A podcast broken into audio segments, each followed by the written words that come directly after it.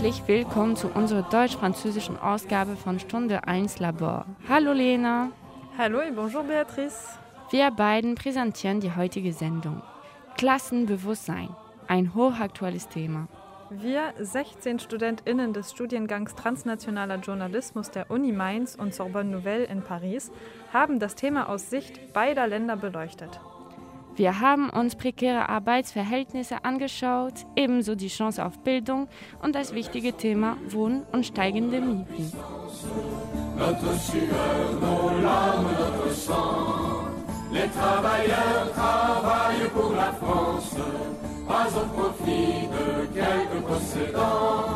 Ganz zu Beginn müssen wir einmal über den Begriff des Klassenbewusstseins sprechen. Was heißt das überhaupt? Der Begriff klingt ja schon ein bisschen verstaubt. Elisa Kautsky, Chloé Lebranchu, Tabea Schröder und Sophie Steinfeld haben Leute in Deutschland und Frankreich gefragt, was sie mit diesem Begriff verbinden. Zuerst waren sie auf der Place de la Bastille, dem klassischen Ort für soziale Proteste in Paris.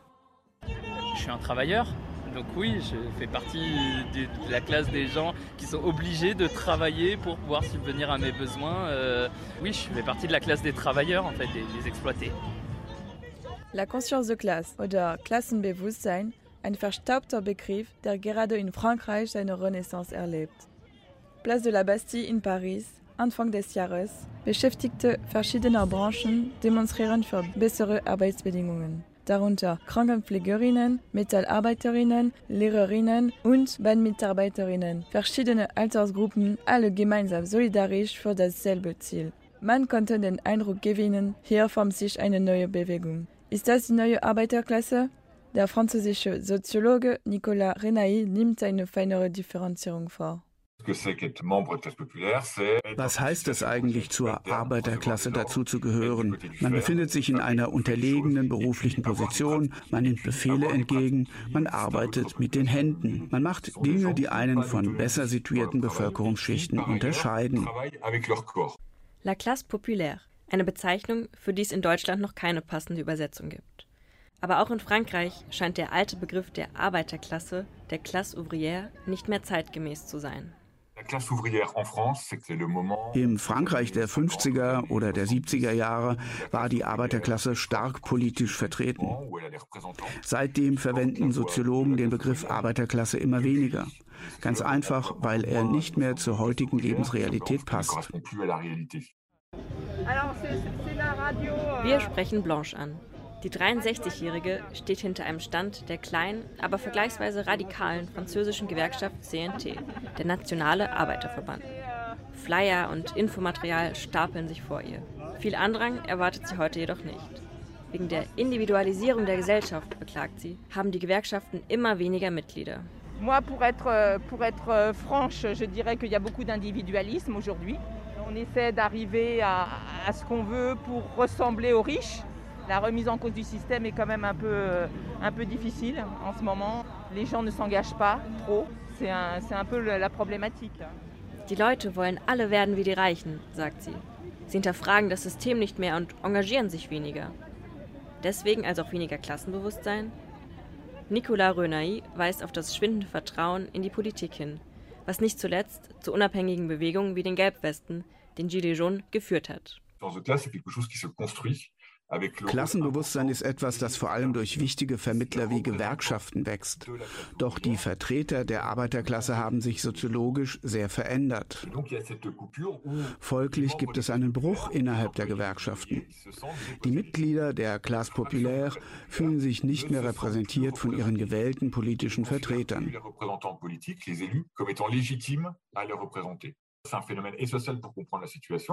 Das ist ein Hauptgrund für die Entstehung der Gelbwestenbewegung. Die Gilets jaunes haben neu definiert, wer die Arbeiterklasse ist. Caroline, die 39-jährige Zeitarbeiterin, die bei der Demo vor dem Wagen der CGT steht, scheut sich nicht, die alten Kampfbegriffe in den Mund zu nehmen. Il y a à la fois euh, beaucoup de gens justement qui prennent conscience qu'il y a vraiment ceux d'en haut et ceux d'en bas. Vielen ist zwar klar, dass es die da oben und die da unten gibt, jedoch gibt es immer noch Leute, die nicht begreifen, dass das Problem der Kapitalismus ist. Die da oben, das sind die Kapitalisten, die da unten, das sind die Arbeiterinnen und Arbeiter und alle, die keine Arbeit haben oder in Rente sind. Caroline weist darauf hin, dass heute viele den Feind statt im Kapitalismus in den Ausländern sehen. Die zunehmende Fremdenfeindlichkeit betrachtet sie als großes Problem. On voit malheureusement beaucoup de gens en France aussi qui pensent que l'ennemi c'est les étrangers. Ça, c'est aussi quelque chose qui progresse. Trotz der fortschreitenden Individualisierung gibt es in Frankreich auch eine Gegenbewegung von jungen Menschen, die sich vermehrt in Gewerkschaften engagieren, so wie dieser enthusiastische Demo-Teilnehmer, der seit fünf Jahren bei seinen Altersgenossen eine zunehmende Mobilisierung wahrnimmt. Depuis peut-être 2016, euh, j'ai envie de dire, il y a quand même euh, une remobilisation, on a euh, des manifestations qui sont plus nombreuses et on voit, moi je suis un jeune syndiqué et globalement il y a un renouvellement de génération qui est en train de se faire et ça revient, ça revient bien. De manière générale, oui, il y a une crise des organisations, mais ça permet aussi un renouveau. Donc euh, tout est dans nos mains, tout est à construire. Et on voit qu'il y a une. Auch Caroline, die unermüdliche Demo-Teilnehmerin, sieht eine Krise innerhalb der Gewerkschaften, gibt aber die Hoffnung auf eine Renaissance des politischen Engagements nicht auf. Sie wünscht sich mehr Gemeinsamkeit im Kampf gegen die Ungleichheit. Gewerkschaften könnten hierbei weiterhin Orientierung und Lösungsvorschläge bieten. Merci beaucoup. Et bon courage.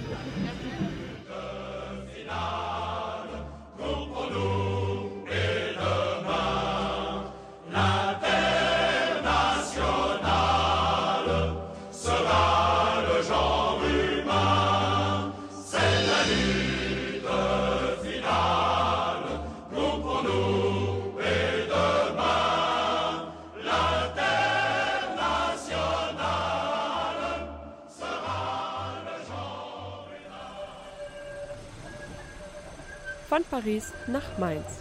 Wie schaut es mit dem Klassenbewusstsein in Deutschland aus? Wir haben uns umgehört in den Straßen von Mainz.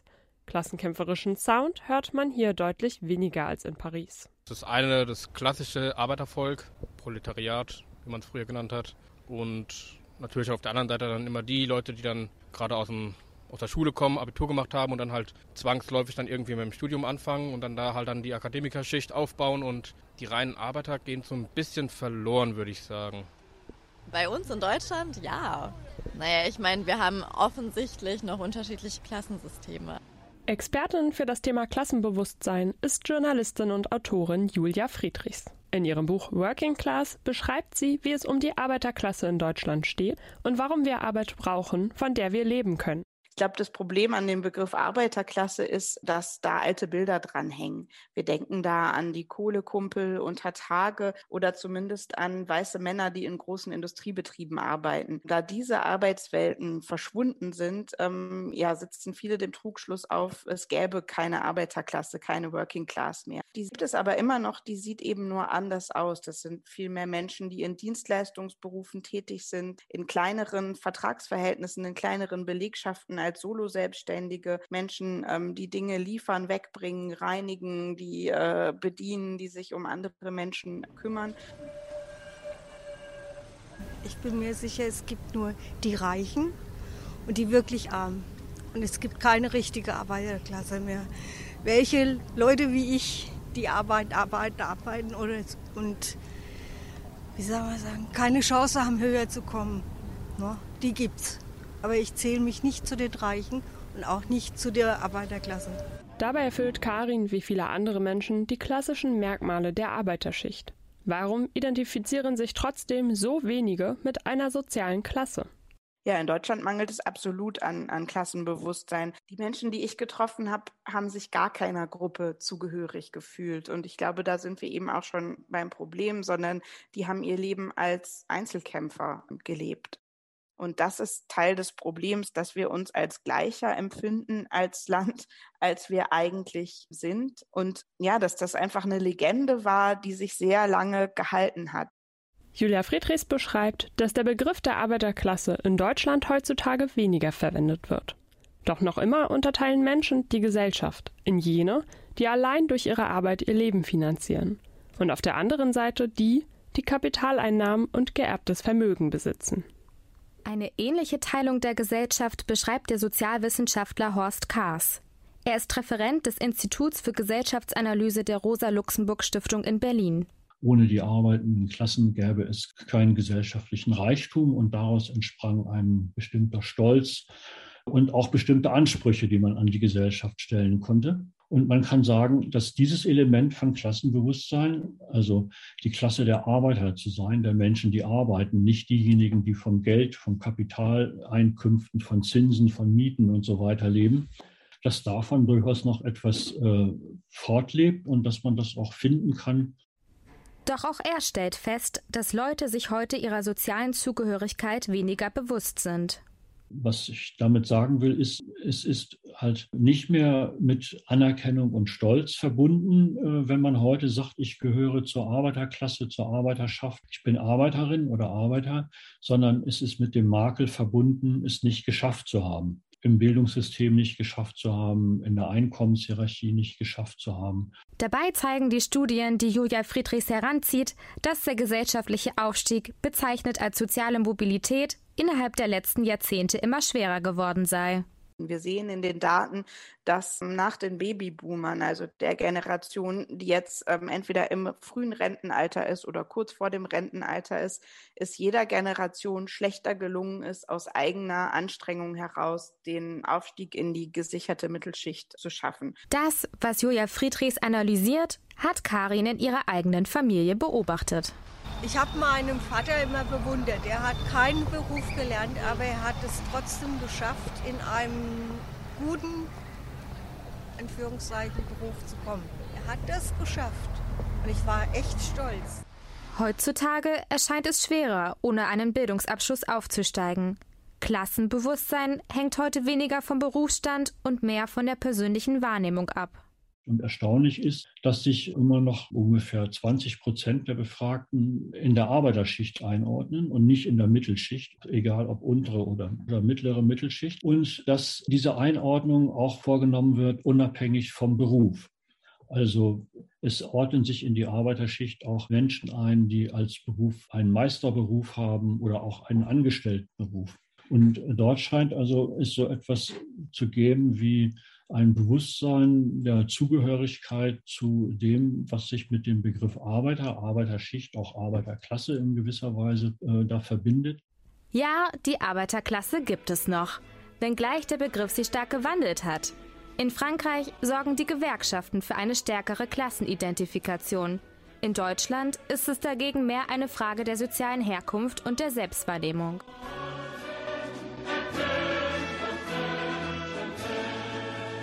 Lieferdienste. Wir denken an Ausbeutung, Überlastung und schlechte Arbeitsbedingungen. Aber gilt das für alle? Wieso ist eine Organisation der FahrerInnen so schwierig und an welcher Stelle können die Gewerkschaften unterstützen? Wir haben zwei Fahrer in Deutschland und Frankreich begleitet und uns angeschaut, welche Herausforderungen die neue Arbeitswelt mit sich bringt.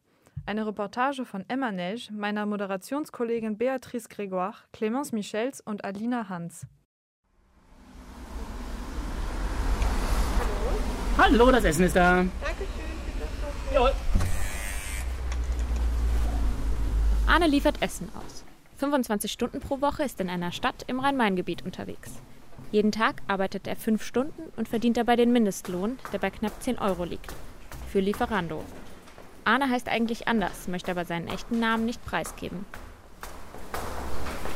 Mein Job macht mir Spaß. Letztlich ist es aber natürlich Arbeit. Ich weiß, dass ich eben mein Geld verdienen möchte und ähm, äh, ich weiß, dass es so für mich, für meine aktuelle Lebenssituation, das, das die beste Möglichkeit ist. In der öffentlichen Debatte stehen Lieferdienste immer wieder in der Kritik. Es geht um Ausbeutung, den geringen Lohn und niedrige Arbeitsstandards. Vielfach wird von moderner Sklaverei gesprochen. Die Arbeit beim Lieferdienst bietet aber auch für viele Menschen eine Möglichkeit, unkompliziert Geld zu verdienen. Mit seinem Teilzeitjob kommt Arne auf knapp 1000 Euro netto. Man ist eben äh, recht flexibel, das kann man sich recht frei einteilen. So. Und gerade für mich, der jetzt eben ähm, noch viele andere Sachen machen möchte, ist es einfach eine sehr gute Möglichkeit, da ähm, nicht zu viel in die Arbeit zu committen. Ich mache ja Lieferando nur wegen dieser Flexibilität. Es geht mir nicht darum, irgendwie reich zu werden oder sowas, sondern einfach nur das, mein, mein Einkommen, was ich im Studium hatte, eben zu sichern. Lieferando ist für mich da äh, ganz klar ein Zwischenjob. Liefern vor die Haustür wird immer beliebter. Während der Corona-Pandemie ist der Markt enorm gewachsen. Auch in Frankreich sind die Lieferdienste schon länger ein Riesengeschäft, vor allem in den großen Städten. Die Hälfte aller Französinnen und Franzosen hat sich das Essen schon mal nach Hause bringen lassen. Barnabé fährt mit dem Roller durch Nancy. Auch er ist Student.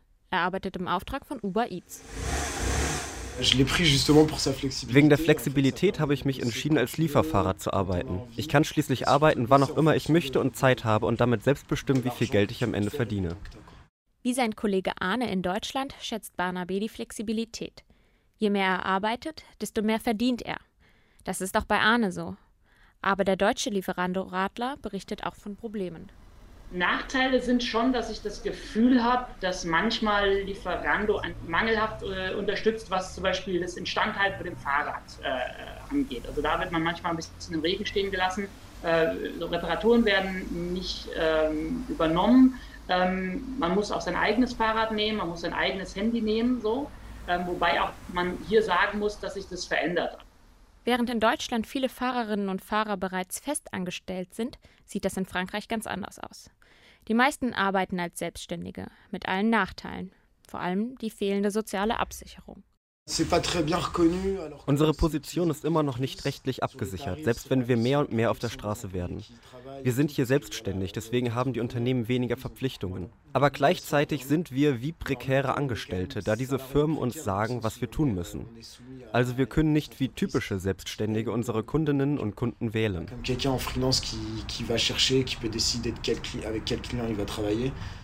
Die Gewerkschaften haben mit diesen freien Beschäftigungsverhältnissen ihre Probleme.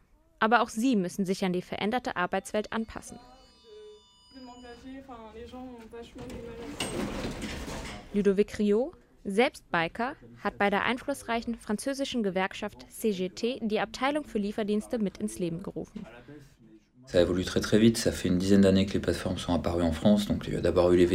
Die Arbeitgeber verlangen, dass die Fahrerinnen und Fahrer als Selbstständige arbeiten.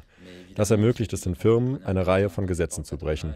In diesem Kontext war es nicht einfach, die Gewerkschaften dort aufzubauen. Die Bedingungen haben sich in den letzten Jahren immer weiter verschlechtert. Aber gleichzeitig merken wir die Fortschritte, die ohne die Gewerkschaften nicht möglich gewesen wären.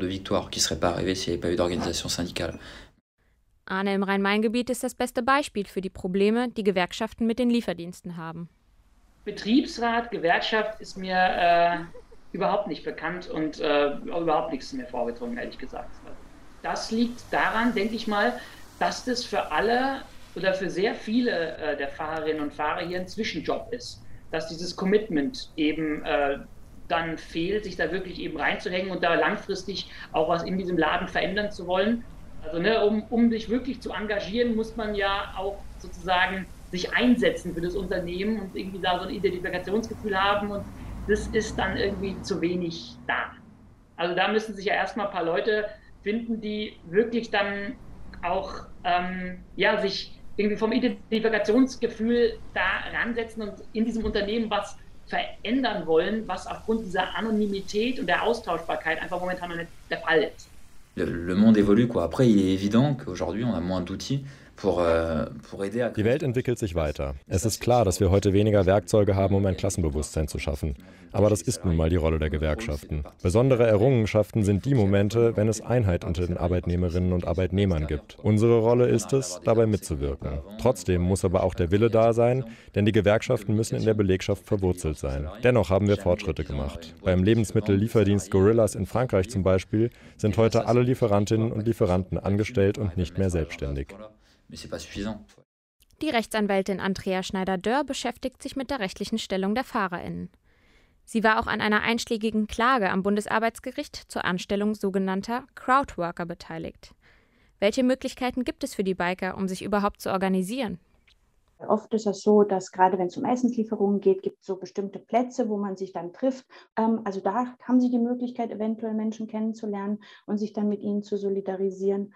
Und natürlich gibt es Facebook-Gruppen und etc. und andere Social-Media-Gruppen, über die sozusagen lose Verbindungen stattfinden, wo Menschen sich einfach versuchen zu organisieren, um ihre Rechte durchzusetzen. Und hier werden auch die Gewerkschaften immer stärker.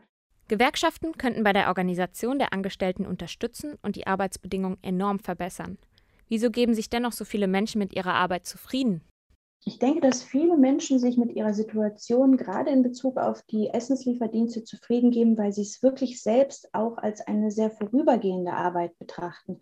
Und was sie als vorübergehend betrachten, da möchten sie sich vielleicht auch nicht so engagieren. Es ist wirklich Arbeiten, um Geld zu verdienen und weniger, ich arbeite, um mich selbst zu verwirklichen, weil wenn sie nur irgendwo ganz kurz sind und sagen, okay, ich mache das jetzt mal ein Jahr oder ich mache das eben so lange, wie ich was, bis ich was anderes finde, dann haben sie ja schon per se nicht die große Lust, sich zu organisieren und da gibt es dann einfach Schwierigkeiten. Da muss es dann schon eine idealistische Frage sein.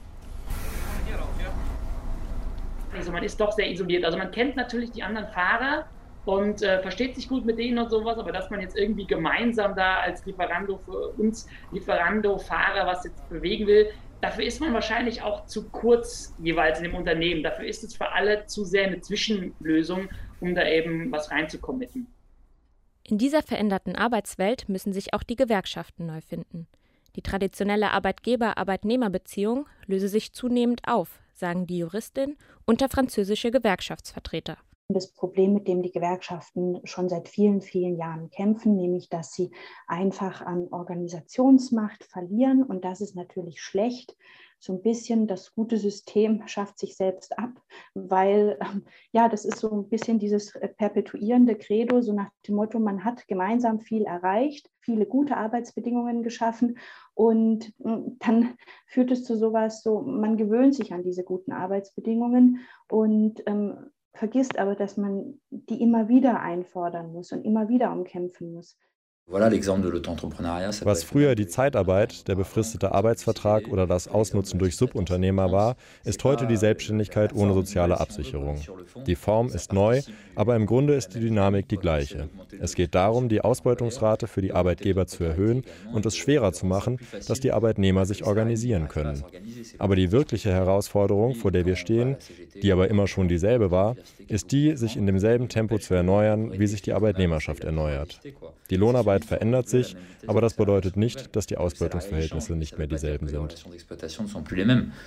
In vielen Städten haben sich FahrerInnen zusammengeschlossen, um sich für verbesserte Arbeitsbedingungen einzusetzen. Gewerkschaften hingegen können, anders als lose Kollektive, leichter geltendes Recht durchsetzen und dafür kämpfen. Rechtsanwältin Schneider-Dörr ist sich deswegen sicher, dass Gewerkschaften noch lange nicht überholt sind ich sage mal so, die Gewerkschaften sind, mögen sie vielleicht ihre Arbeitsweise auch in Zukunft ganz stark anpassen müssen, die sind kampferprobt, die wissen, was sie tun müssen. Also insofern, das darf man nicht unterschätzen. Die datenbasierte Wirtschaft wird weiter wachsen, mit all den Unternehmen und vielfältigen Beschäftigungsverhältnissen, die entstehen. Die Lieferdienste sind nur eine Sparte.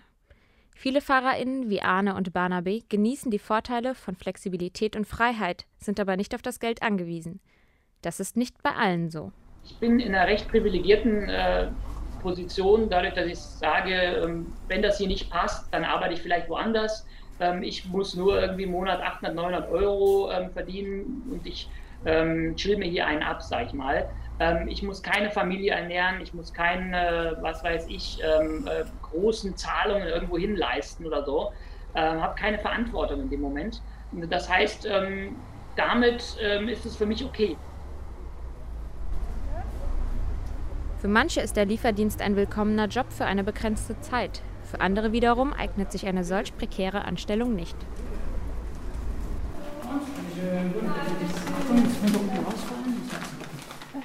Ciao.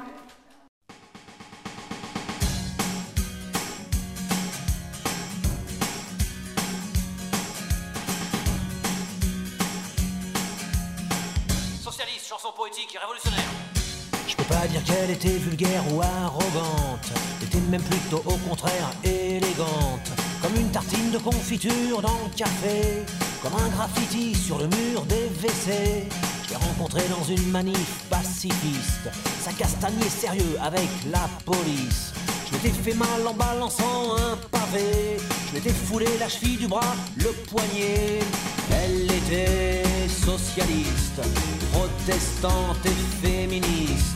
Un peu chiante et un peu triste. Institutrice. Croyez que le matin du grand soir allait venir. Croyez au grand souffle d'espoir sur l'avenir. Genre de conneries que déjà quelque part j'avais lu. Dans Minute ou dans un journal, je sais plus. Elle m'a parlé de Bernard Tapie, enthousiaste. M'a dit qu'il avait du génie et de la classe. Je lui ai dit, t'as raison, Ginette, c'est Karl Marx. En plus balèze, en plus honnête, en plus efficace. Moi j'étais rien du toutiste, anarcho-mitterrandiste.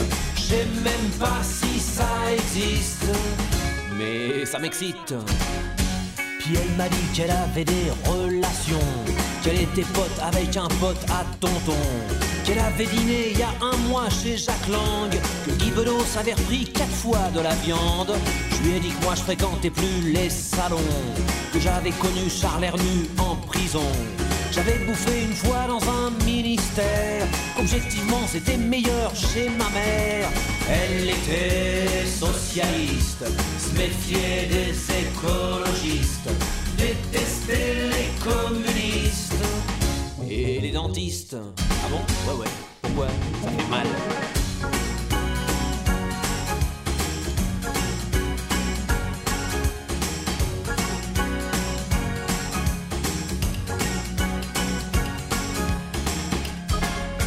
Je lui ai dit, Ginette, faut plus me parler de politique. On va finir par s'engueuler, c'est classique.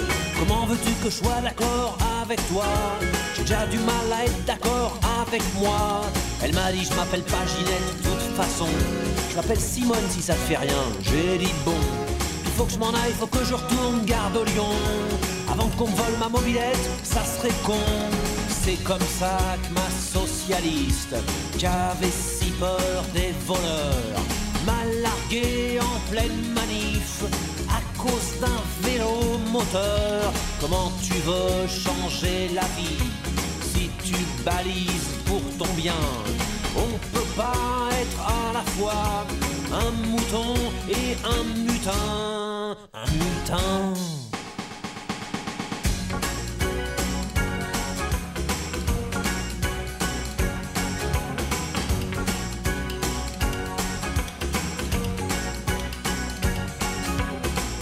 Peut pas être à la fois et au four et au moulin. On peut pas être à la fois Jean Dutour et Jean Moulin. Jean Moulin. Wohnen formt unser Leben in Räumen, Dingen und Regeln. Wie wir wohnen, ist gleichzeitig etwas sehr Persönliches und auch Soziales. Die eigenen vier Wände sagen dazu viel über unsere soziale Stellung aus. In Deutschland wie auch in Frankreich ist das Zuhause der Mittelpunkt für viele Menschen. Meine charmante Mitmoderatorin Lena Kirchner, Dauda Kone und Stefan Schurhort geben in ihrem Beitrag einen Einblick in die aktuelle Lage. Es klingt ein bisschen komisch, dass ich hier am Bahnhof wohne und es ruhig habe, aber ich habe gute Fenster, eine gute Wohnung, einen guten Vermieter. Das war mir wichtig, dass es ruhig ist. Also die Wohnung sollte auf jeden Fall gut erreichbar sein. Aber was mir auch wichtig ist, gerade jetzt während der Uni, ist, dass man irgendwie auch mit anderen Leuten zusammenlebt. Und dann natürlich, dass ich alles unterkriege, was ich brauche. Zu wohnen äh, bedeutet für mich ja, zu Hause zu sein. Bedeutet, dass man ähm, schlafen kann äh, ohne Störung, dass man Wärme hat, dass man duschen kann und äh, auf saubere Toilette gehen kann. Miete 720. Wo ich gearbeitet habe, konnte ich die Miete leisten. Noch ganz knapp. Aber dann, wo ich krank geworden, konnte ich die Miete nicht leisten. Ja, und jetzt sitze ich hier. Also ich wohne auf der Straße. Mainz gehört zu den zehn deutschen Großstädten mit dem höchsten Mietanstieg der letzten Jahre. Dementsprechend steigt auch die Konkurrenz um den knappen bezahlbaren Wohnraum. Auch wenn Mainz durch den Konzern BioNTech an unverhofftes Einkommen gekommen ist, hat sich die Wohnsituation nicht verbessert. Matthias Keil, eigenständiger Anwalt und Geschäftsführer von Mieterschutzverein, kennt die Sorgen der Mainzer. Es gibt sicherlich keine äh, vernünftige Alternative, als dass weiterer Wohnraum, und zwar bezahlbarer Wohnraum, geschaffen wird. Es, ist, es findet zunehmend eine Verdrängung statt und der Wohnraum, der vielleicht noch bezahlbar ist, das ist im Grunde Wohnraum, da möchte man eigentlich nicht drin wohnen müssen. Matthias Keil sieht das Problem aber weniger bei der Stadt, vielmehr bei den privaten VermieterInnen. Das Problem ist, dass der Wohnungsmarkt überwiegend in privater Hand ist. Da hat der Staat überhaupt keinen Eingriff drauf. Er kann niemandem vorschreiben, für wie viel Miete er vermietet. Und, die, und aus meiner Wahrnehmung sind es nicht die großen Wohnungsbaugesellschaften, die den Preistreiber machen, sondern es sind die Privaten, es sind die Kleinen, die Mieten verlangen, die äh, wesentlich dazu führen, dass der Anstieg sich immer weiter verschnellert. Auch in Frankreichs Großstädten ist das kein neues Phänomen. Paris ist bekannt für Wohnungsknappheit und hohe Mieten. Benedict de la Toulade, Soziologin und unabhängige Beraterin für soziale Fragen, fasst die Situation zusammen. Wohnraum ist notwendig, um sich einerseits sicher zu fühlen und andererseits, um seinen sozialen Platz zu definieren. Damit jeder sich als ein Teil der Gesellschaft begreift, braucht man ein Vertrauen in sich selbst, das letztlich auch damit zusammenhängt, wie man wohnungstechnisch situiert ist. Pierre Tonnelier, 67 Jahre alt und mittlerweile Rentner, hat für sich eine Lösung gefunden. Nach fast 20 Jahren in der französischen Hauptstadt hat er ihr den Rücken gekehrt und ist nach Südwesten in die 200 Kilometer entfernte Stadt Le Mans gezogen. Ich hatte große gesundheitliche Probleme, die dazu führten, dass ich nicht arbeiten konnte. Daraus ergaben sich finanzielle Probleme. Hier in Le Mans wurde ich behandelt und wollte anschließend bleiben. Pierre ist Bewohner im Mehrgenerationenhaus, das sich im Zentrum der mittelgroßen Stadt befindet.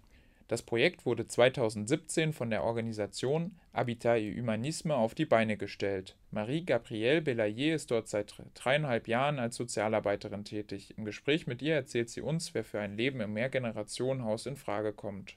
Euh, Wir nehmen ganz verschiedene Leute auf. Senioren, Menschen mit Behinderungen, Jugendliche und Alleinerziehende. Hauptsächlich sind es Menschen in finanziell schwierigen Situationen, aber auch solche, die sich isoliert fühlen oder Unterstützung brauchen. Jemanden, der einfach für sie da ist. In dem schönen Neubau mit Balkon und Garten hat Pierre ein Zuhause gefunden, das genau seinen Vorstellungen entspricht. Ich kann mir nicht vorstellen, nur mit Gleichaltrigen zusammenzuleben. Ich mag es nicht, wenn man unter sich bleibt. Ich finde es gut, wenn man sich mit anderen Menschen auseinandersetzt, mit anderen Meinungen, anderen Situationen. Das ist für mich eine Bereicherung. Auch Marie-Gabrielle ist von dem generationsübergreifenden Wohnen überzeugt und sieht viele Vorteile darin. Die Tatsache, dass hier verschiedene Generationen aufeinandertreffen, ist einfach großartig. Das schafft eine ganz familiäre, gesellige Atmosphäre. Man fühlt sich nicht alleine. Der Austausch mit den Nachbarn ist immer sehr bereichernd. Euh, euh, Von Le Mans nach Hohenbrünzow. Das 150-Seelendorf in Mecklenburg-Vorpommern liegt auf halber Strecke zwischen Greifswald und Neubrandenburg. Seit mehreren Jahren baut Rüdiger Beschle mit Freunden und Geschwistern das 2014 von ihrem Onkel ersteigerte ehemalige Gut aus. Während sonst eher von der Landflucht junger Menschen in die Stadt berichtet wird, ist der gebürtige Heidelberger den entgegengesetzten Weg gegangen. Das Stadtleben vermisst er auch aus aktuellem Anlass nicht. Speziell natürlich zu Corona-Zeiten irgendwie alles, was die Stadt eigentlich so zu bieten hat, äh, doch sehr eingeschränkt nur möglich ist und man hier auf dem Land sich verhältnismäßig frei ähm, bewegen und machen kann. Ähm, so war das jetzt die letzten Jahre für mich gar nicht die, mehr die Sehnsucht oder so, wieder in die mhm. Stadt zu gehen. Da auf dem Land das Fehlen kultureller Angebote oft beklagt wird, ist Rüdiger aktiv geworden.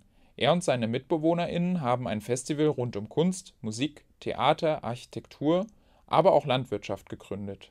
Unser Formfeld Workshop Festival was jetzt schon zweimal stattgefunden hat. Ja, wo wir uns halt so ein bisschen auch versuchen, vielleicht, was uns an der Stadt fehlt, hier wieder aufs Land zu holen, den Austausch mit vielen jungen Menschen, die Interesse haben und die sich Gedanken machen wollen, wie man eigentlich leben möchte und wie, wie man vielleicht auch so das Zusammenleben und das Arbeiten neu denken kann. Rüdiger Weschle, der momentan eine Ausbildung zum Tischlermeister absolviert, beschreibt, wie Hohenbrünzow sich verändert hat. Nach der Wende ist hier so ziemlich alles ausgestorben. Die ehemalige Bar gibt es nicht mehr, ähm, den Laden gibt es nicht mehr. Es gibt halt diese große Gutsanlage, das ist so ganz typisch hier in Mecklenburg-Vorpommern. Nach anfänglicher Skepsis der BewohnerInnen des Dorfes kommt das Projekt inzwischen gut an. Mittlerweile kann man sagen, dass doch einfach sehr viele sehen, was wir schon geschafft haben und sehen, dass wir halt viel machen und auch irgendwie versuchen, Veranstaltungen zu machen, die sich hier fürs Dorf öffnen, sei es immer ein Herbstfest und jetzt mit der Bäckerei auch sowas wirklich für die Dorfstruktur hier entstanden ist. Da ist eigentlich ein sehr großes Wohlwollen da. Erst 2018, nach zahlreichen Arbeitseinsätzen, konnten die zehn Erwachsenen und drei Kinder in den holzverkleideten modernen Scheunenanbau ziehen. Mit der Inbetriebnahme der selbst eingerichteten Tischlerei und Bäckerei konnten erste Einnahmen erzielt werden. Dass sich nicht alle Menschen einen Gutshof leisten und über Jahre hinweg Kredite aufnehmen können, ist auch Rüdiger klar. Das ist uns schon auch selber bewusst, dass wir natürlich mit vielen Privilegien hierher gekommen sind dass wir genügend Kapital sozusagen mitbringen konnten, um das, das Projekt zu starten. Wenn man das alles nicht hat, ist es natürlich schwieriger, sich diese Freiräume zu erarbeiten, sowas zu starten. Allerdings würde es jedem offenstehen, der einen Beitrag zum Hof leisten kann, am Projekt mitzuarbeiten, betont er. Wir sind ja schon am Plan, dass das Ganze hier wachsen soll. Und im Moment sind wir halt noch so an diesen großen Strukturen, wie die Gemeinschaft eigentlich aussehen soll. Projekte wie die in Le Mans und Hohenprünzow können Gegenentwürfe zu einer beengten, teuren Wohnung in der Großstadt sein. Warum die Frage, wie wir leben, so wichtig ist, erklärt die Soziologin Benedict de la Toulade. Wohnraum ist notwendig, um sich einerseits sicher zu fühlen und andererseits um seinen sozialen Platz zu definieren. Damit jeder sich als ein Teil der Gesellschaft begreift, braucht man ein Vertrauen in sich selbst, das letztlich auch damit zusammenhängt, wie man wohnungstechnisch situiert ist. Ob die neue Liebe zum Land tatsächlich die Wohnungsnot in den Städten beheben kann, bleibt noch offen. Rüdigers Projekt in Hohenprünzow und Pierres Entscheidung für ein Mehrgenerationenhaus fern von Paris zeigen, dass neue Ideen gefragt sind. Comment ça va, les gens de la moyenne? Vous savez, sans vous, on ne peut rien du tout. Comment ça va, les gens de la moyenne? Savez-vous que sans vous, on ne peut rien du tout. Les études ne sont guère nécessaires pour les hommes que l'on dit ordinaires. 4% de fils d'ouvriers à l'université. Mais pour voter, même par une croix assignée, on vous incitera. Et si jamais trop nombreux vous refusez d'y aller, un jour, si vous n'y prenez garde, on vous y conduira par aiguillon électrique bétail pour aller plus vite comme en Amérique. Mais c'était à Selma, à la Fama, c'est pas notre chair, c'est pas notre sang, on s'en fout. Comment ça va, les gens de la moyenne? Vous savez, sans vous, on ne peut rien du tout. Comment ça va, les gens de la moyenne? Savez-vous que sans vous, on ne peut rien du tout? Les étudiants ont manifesté par la police, ont subi des sévices, mais c'était à Lisbonne, au Portugal. Mais cette fois c'était leur chair, c'était leur sang, les bourgeois de la ville ont renié publiquement quarantaine de gouvernement. Comment ça va, les gens de la moyenne Vous savez, sans vous, on ne peut rien du tout. Comment ça va, les gens de la moyenne? Savez-vous que sans nous, personne ne peut rien du tout?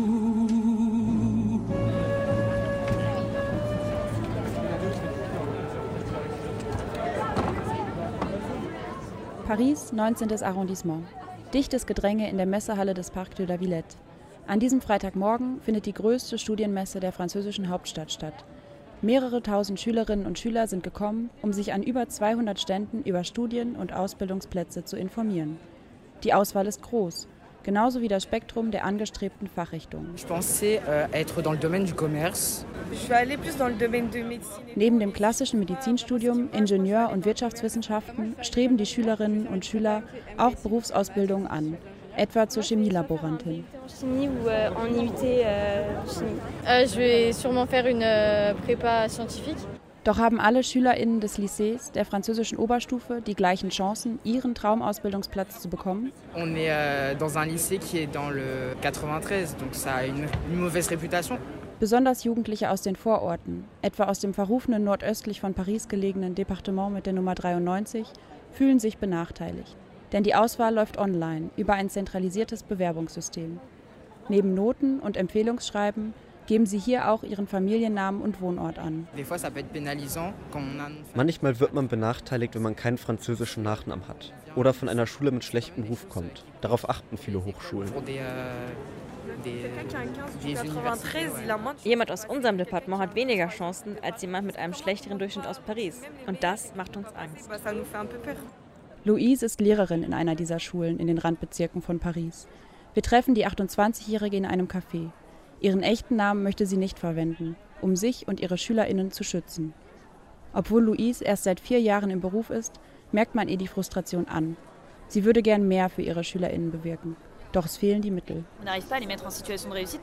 Wir können nicht all unseren Schülerinnen und Schülern die gleichen Erfolgserlebnisse ermöglichen. Dazu fehlen uns einfach die Kapazitäten.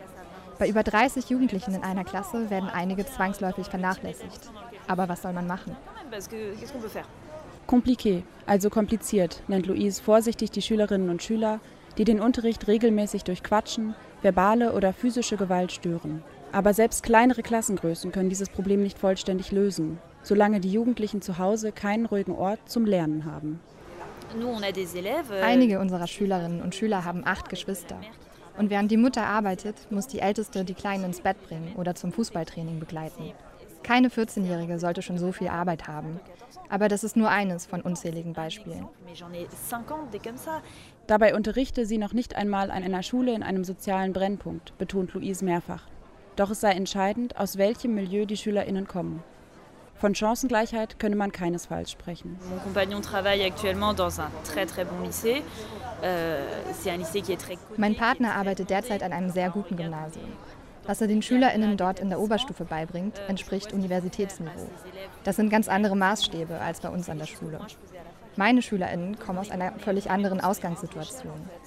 Sie haben noch nie vom Lycée Henri IV gehört. Sie wissen nicht, was eine Classe préparatoire ist. Sie gehören einfach nicht zur sozialen Zielgruppe dieser elitären Einrichtung. Parce qu'ils font pas partie des classes sociales cibles, en fait. Andere Schülerinnen und Schüler wissen schon seit ihrer Kindheit, dass sie auf ein renommiertes Gymnasium gehen werden, um im Anschluss die Vorbereitungsklassen für Elitehochschulen, die sogenannten Classes préparatoires, besuchen zu können. Die Lycées Henri IV und Louis le Grand befinden sich im Herzen des 5. Arrondissements in Paris, gleich neben dem Pantheon. Die Schulen zählen zu den prestigeträchtigsten staatlichen Gymnasien Frankreichs. Und das ist den SchülerInnen bewusst. Wir werden schon während der Schulzeit ein wenig für die Classe Préparatoire konditioniert. Ziel ist für uns nicht das Abitur, denn das machen ja alle. Das Ziel ist die Classe Prépa. Das wird einfach als Elite angesehen. Wir sind die Elite, also streben wir den elitären Weg an. Aber schaffen es nur die Kinder aus wohlhabenden, bildungsbürgerlichen Familien auf diese Gymnasien?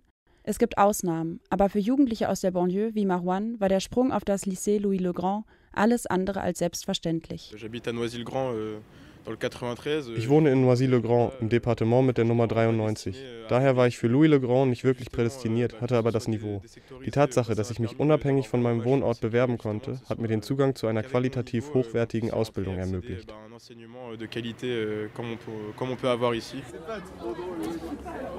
Tritt man durch die rote Pforte des Lycée Henri IV in der Rue Clovis, vergisst man das hektische Rauschen der Straße in Sekunden. Im Kreuzgang des ehemaligen Klosters tummeln sich SchülerInnen in der Pause. Im Parloir, einem mit Säulen geschmückten Empfangssaal, übt ein Lycéen auf dem Flügel. In der Banlieue das Abi machen und dann in die Classe préparatoire dieser heiligen Hallen wechseln, wie schwierig ist das? Eine große Hürde ist die Selbstzensur. Viele Schüler und Schülerinnen trauen sich nicht, sich bei uns zu bewerben, obwohl sie es könnten.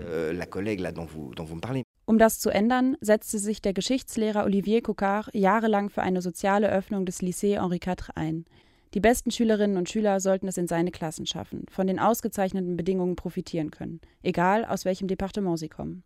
Als Kokar 1993 anfing, in den Classes Préparatoires zu unterrichten, war die Realität eine andere.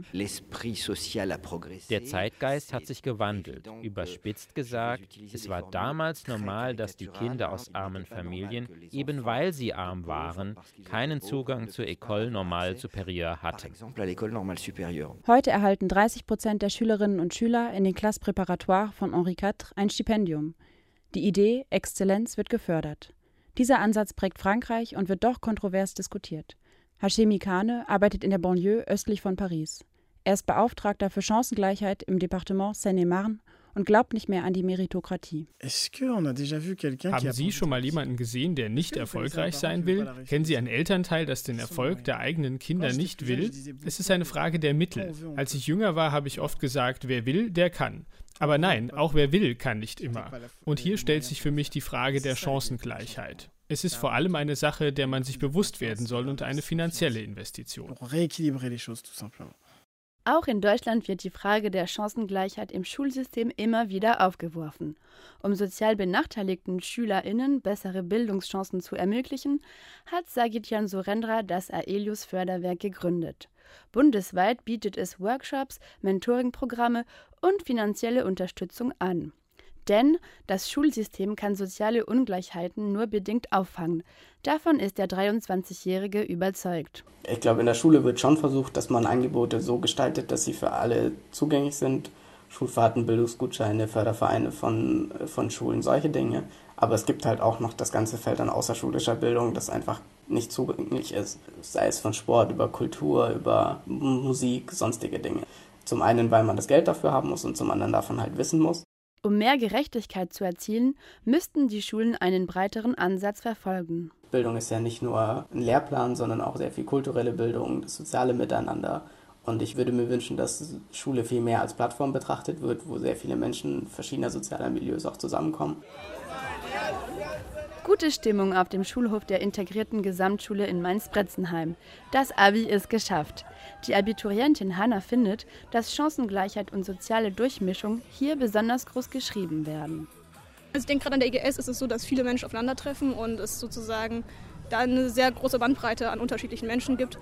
Und ich auch in meiner Schulzeit und auch Freunde habe, die sozusagen aus solchen Schichten gleich kommen ähm, und die es auch schwerer hatten. Aber ich finde halt auch gerade an der EGS schön, dass wir irgendwie alle gleich behandelt wurden, in der Hinsicht, dass wir alle die gleichen Chancen hatten und es einfach ja, da viele Möglichkeiten für uns gab. Individuelle Förderung statt Leistungsdruck. So lautet der Ansatz der integrierten Gesamtschule. Ich habe damals tatsächlich keine Empfehlung gehabt für ein Gymnasium. Also ich habe eine Realschule Plus Empfehlung oder so gehabt und halt IGS. Und es war für mich die Möglichkeit, halt trotzdem ein Abitur zu machen, obwohl ich nicht diese Empfehlung an, am Anfang hatte. Und ja, es hat mir irgendwie geholfen, noch ein bisschen mehr Zeit zu finden und zu bekommen, bis ich halt jetzt mein Abitur machen konnte. Auch die Berufsorientierung hat an der IGS einen hohen Stellenwert. Um die Schülerinnen und Schüler nicht nur an akademische Laufbahnen, sondern auch an Berufsausbildungen und duale Studiengänge heranzuführen, sieht die Schule Praktika in der 8. und 11. Klasse vor. Denn gerade die Nähe zur Praxis ist ein Weg, die Berufschancen zu steigern, findet Michael Ermert. Der Stufenleiter der 10. Klasse beobachtet dennoch, dass die SchülerInnen eher ein Studium als eine Ausbildung anstreben. Aber woran liegt das? Durch internationale Studien ähm, wird immer wieder verkündet, Deutschland hat zu wenig Akademiker und äh, das ist ein Bild, was sich dann auch gesellschaftlich festsetzt, was in den Familien da auch besteht und sich dann natürlich auch auf die Kinder überträgt. Ermert plädiert für mehr Offenheit. Die Tendenz ist gerade eher so, möglichst lang zur Schule gehen, um möglichst äh, gute Chancen zu haben. Und wir denken, dass man auch gute Chancen haben kann, wenn man ja, seinen Schulausbildungsweg ein bisschen besser plant und das muss nicht nur bis, bis zur 13. Jahrgangsstufe gehen. Höher, schneller, weiter. Gerade weil die IGS diese Idee ablehnt, ist sie für viele ein Erfolgsmodell. Dennoch gibt es noch immer keine einheitliche Antwort darauf, wie das Schulsystem soziale Unterschiede am besten ausgleichen kann. Auch nicht in der Wissenschaft, sagt Herbert Kalthoff, Professor für Wissens- und Bildungssoziologie an der Uni Mainz. Es gibt die Ungleichheitsdebatte, die aus meiner Sicht sehr verkürzt vorgeht. In Deutschland, in Frankreich. Ungleichheit ist ja definiert über bestimmte sozioökonomische Indikatoren, Schulabschluss der Eltern, Beruf der Eltern, Einkommen der Eltern. In Frankreich ganz wichtig der Wohnort der Eltern. Wir wissen aber, dass wir Menschen doch sehr unterschiedlich sind und nicht nur in Bezug auf diese Indikatoren. Und wie kann eigentlich die Ungleichheitsdebatte geöffnet werden, dass sie auch diese anderen Merkmale von uns Menschen berücksichtigen kann? Weg von festgefahrenen Kategorien hin zu individuellen Merkmalen. Um soziale Ungleichheiten besser zu erfassen, ist ein Umdenken erforderlich. Davon ist Kalthoff überzeugt. Gerade dann könnten auch die Schülerinnen auf der Ausbildungsmesse in Paris ihr volles Potenzial ausschöpfen. Solange hoffen sie, auch in einem ungerechten Schulsystem ihren Weg finden zu können.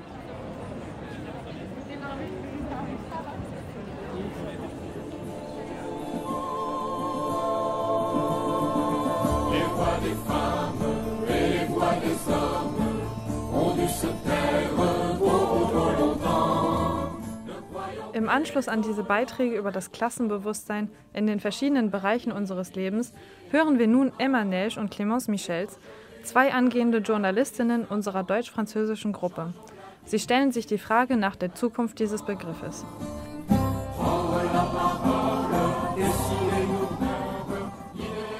Hallo an alle. Nach deiner Frage, Lena, natürlich kann man sehen, dass äh, soziale Reproduktion wirklich der erste Schritt von äh, Klassenbewusstsein ist. Und ich denke, dass es immer noch sehr reproduziert wird. Also kann man natürlich im Moment sagen, in Frankreich und auch in Deutschland. Ich würde dafür hinfügen, dass äh, die Meritokratie ist ein Mythos.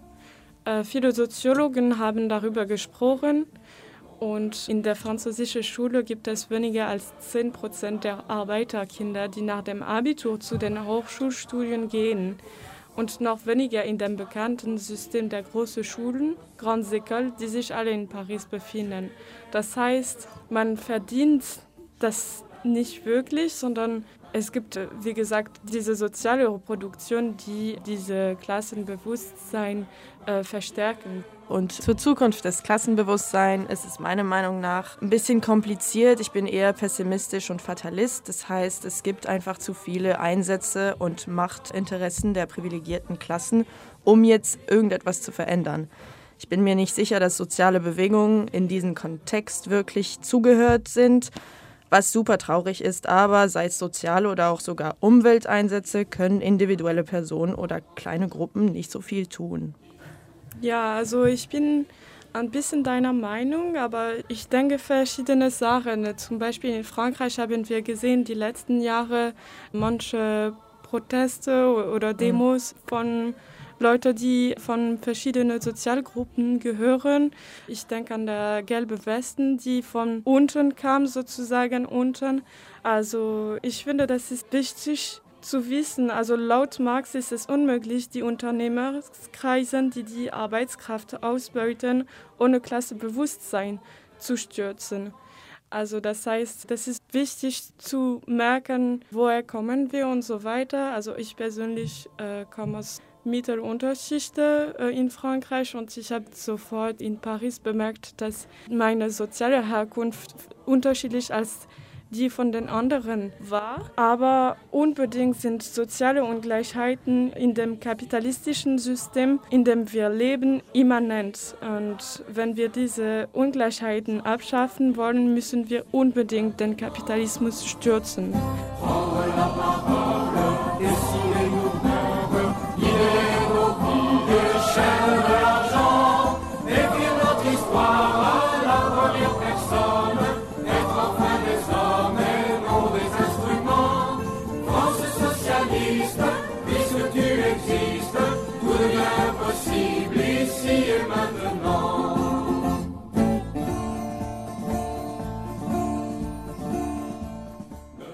Vielen Dank, Emma und Clemence, für diese anregungsreiche Diskussion.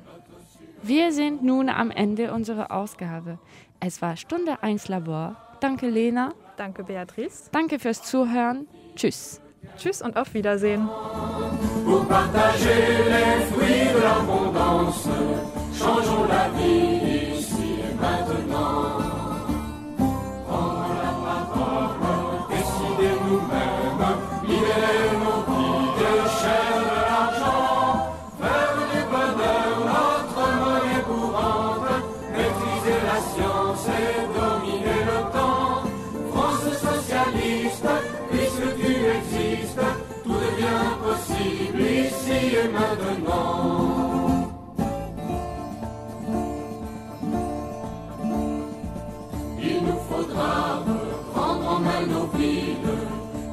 sont plus que des ghettos géants, où le printemps n'a plus le droit d'asile, où meurent les vieux, les arbres, les enfants.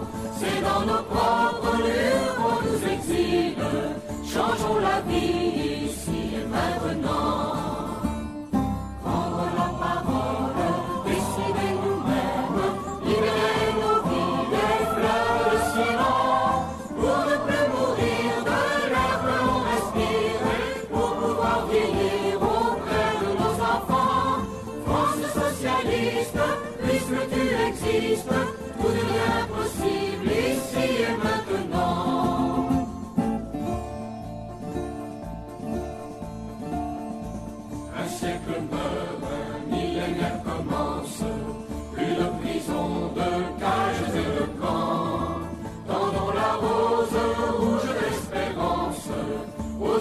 de tous les continents.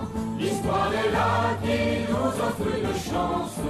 Changeons la vie ici et maintenant. Libérez la femme, libérez les corps de la